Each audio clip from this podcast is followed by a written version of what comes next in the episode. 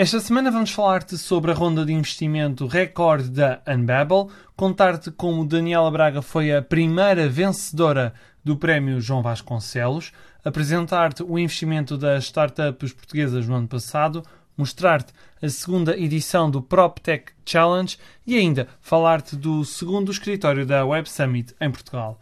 Olá, sou Diogo Ferreira Nunes e estás a ouvir o Série A, o podcast onde se fala das startups em Portugal.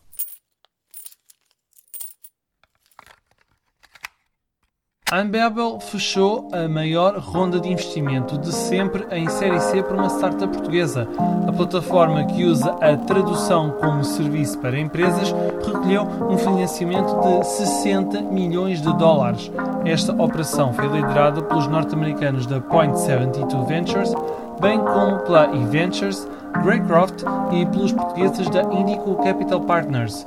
Com este investimento, a startup pretende acelerar a expansão da tecnologia de inteligência artificial e começar a apostar no mercado asiático. Liderada por Vasco Pedro, a Unbabel já traduz mais de um milhão de mensagens de apoio aos clientes por mês e conta com o Facebook, Microsoft, Booking.com e EasyJet como alguns dos seus principais clientes. No total, a Unbabel já captou 91 milhões de dólares em financiamento, tem mais de 200 trabalhadores distribuídos pela sua sede em Lisboa e nos escritórios norte-americanos de São Francisco, Nova York e Pittsburgh.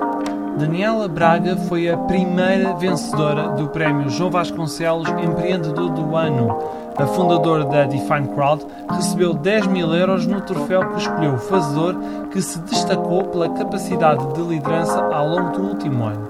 A fazedora portuguesa foi escolhida no meio de mais de 40 candidaturas de pessoas ligadas ao ecossistema de startups de Lisboa. Entre os três finalistas também estiveram os fundadores da 360 Imprimir e da Inus, uma startup que pretende desenvolver servidores e streamers de música de alta fidelidade. A segunda edição do Prémio João Vasconcelos já foi anunciada e deverá passar a receber candidaturas para fazedores de todo o país. Este prémio pretende distinguir e homenagear o primeiro diretor executivo da Startup Lisboa e uma das figuras que mais contribuíram para o sucesso de Portugal no ecossistema empreendedor internacional. O financiamento das startups portuguesas ainda está longe da média europeia.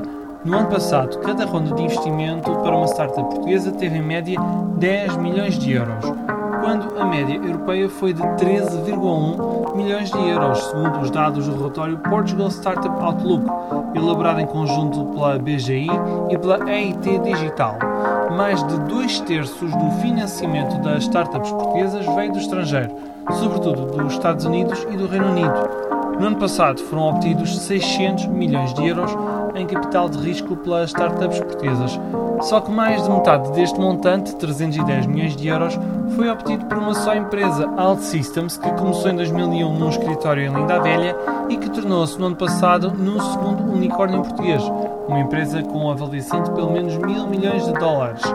Esta ronda de financiamento acabou por influenciar os dados de Portugal relativos ao ano passado.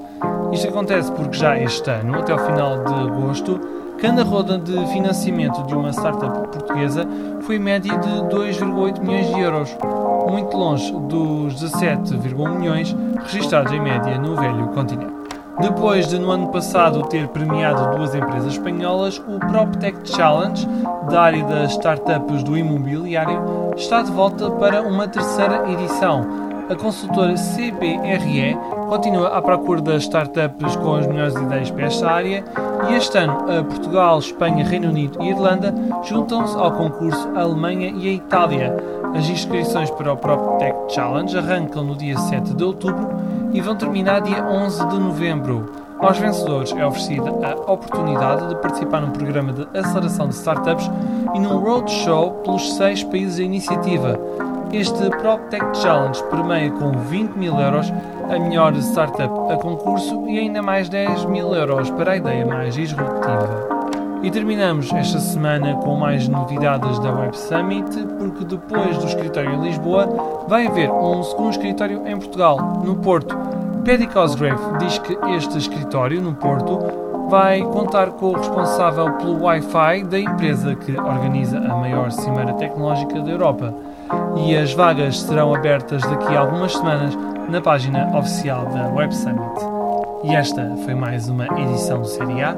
Podes ouvir todos os episódios e subscrever este podcast no Spotify e iTunes e nas restantes plataformas.